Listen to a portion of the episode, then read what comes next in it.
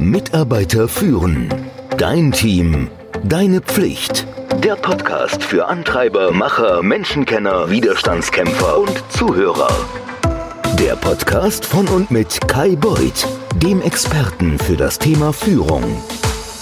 Homeoffice, Homeoffice, Homeoffice. Kann man eigentlich genug davon bekommen? Sieh es mal positiv. Irgendwann ist diese Zeit des Homeoffice auch wieder vorbei. Aber das Homeoffice hatte auch viele Vorteile.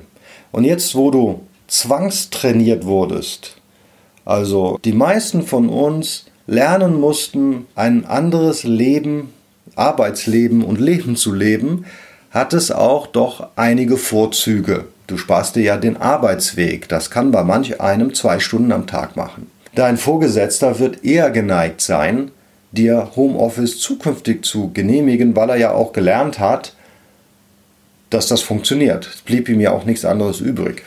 Deswegen nimm es nicht so tragisch.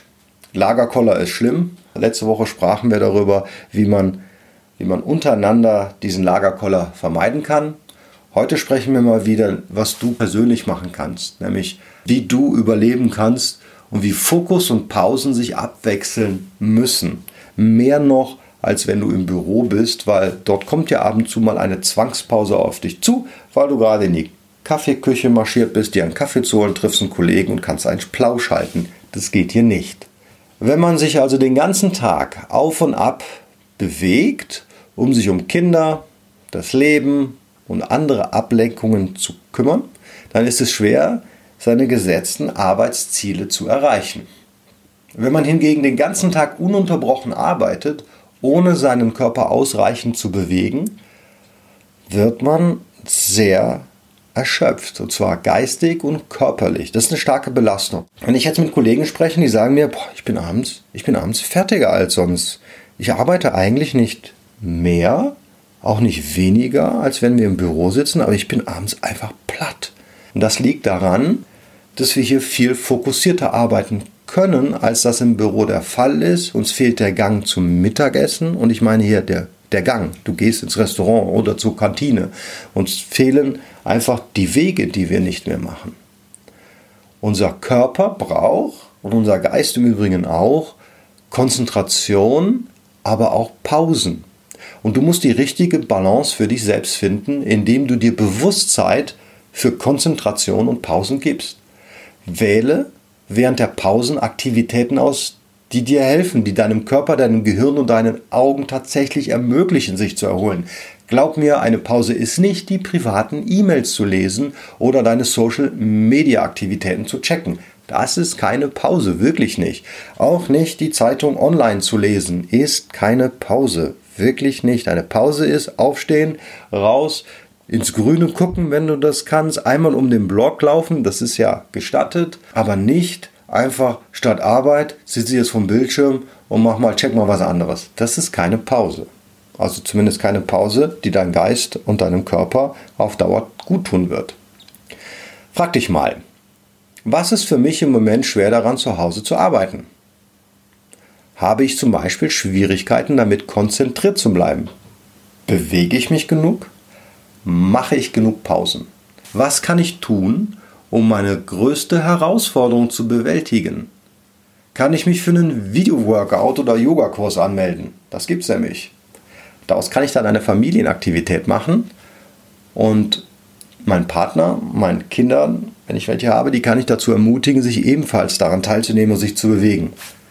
Das reduziert die Wahrscheinlichkeit, dass sie nämlich meine Trainingszeit stören, wenn ich meinen Video-Workout mache. Also mach eine Aktivität, eine Gemeinschaftsaktivität raus.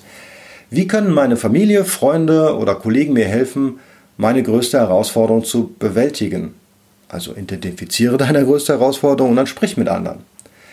Kann zum Beispiel dein Partner dein Telefon für eine Stunde mitnehmen, weil es bimmelt die ganze Zeit, oder du lässt dich davon ablenken. Versuch mal folgendes. Verwende die Pomodoro-Technik, die kann man auch googeln.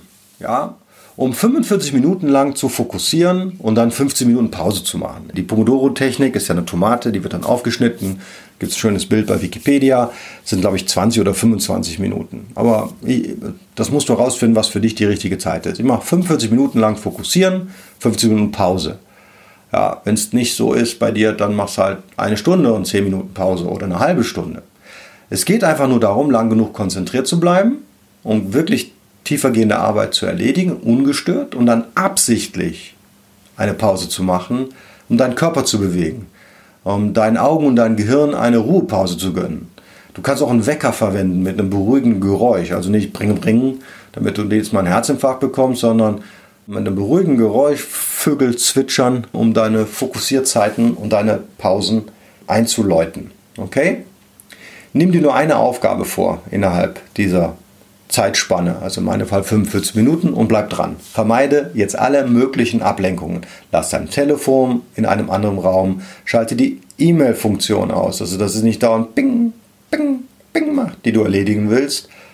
Nimm dir nur eine Aufgabe vor und bleib dran. Vermeide jetzt alle möglichen Ablenkungen. Lasse dein Telefon in einem anderen Raum. Schalte die E-Mail-Notifikation aus. Bing, bing, bing, bing. Das stört nur.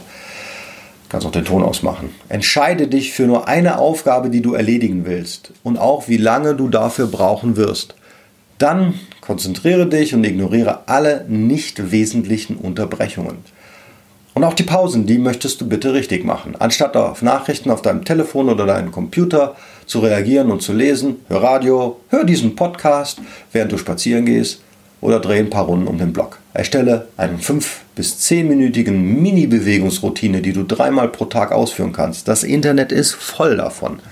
Du kannst Sample-Männer machen, Push-Ups, Kniebeuge, Liegestütze, aber wie gesagt, das Internet ist voll davon. Du bist Single und wohnst alleine, Finde einen oder mehrere Freunde, bei denen du dich täglich melden kannst. Ihr dürft euch nicht mehr treffen? Doch egal.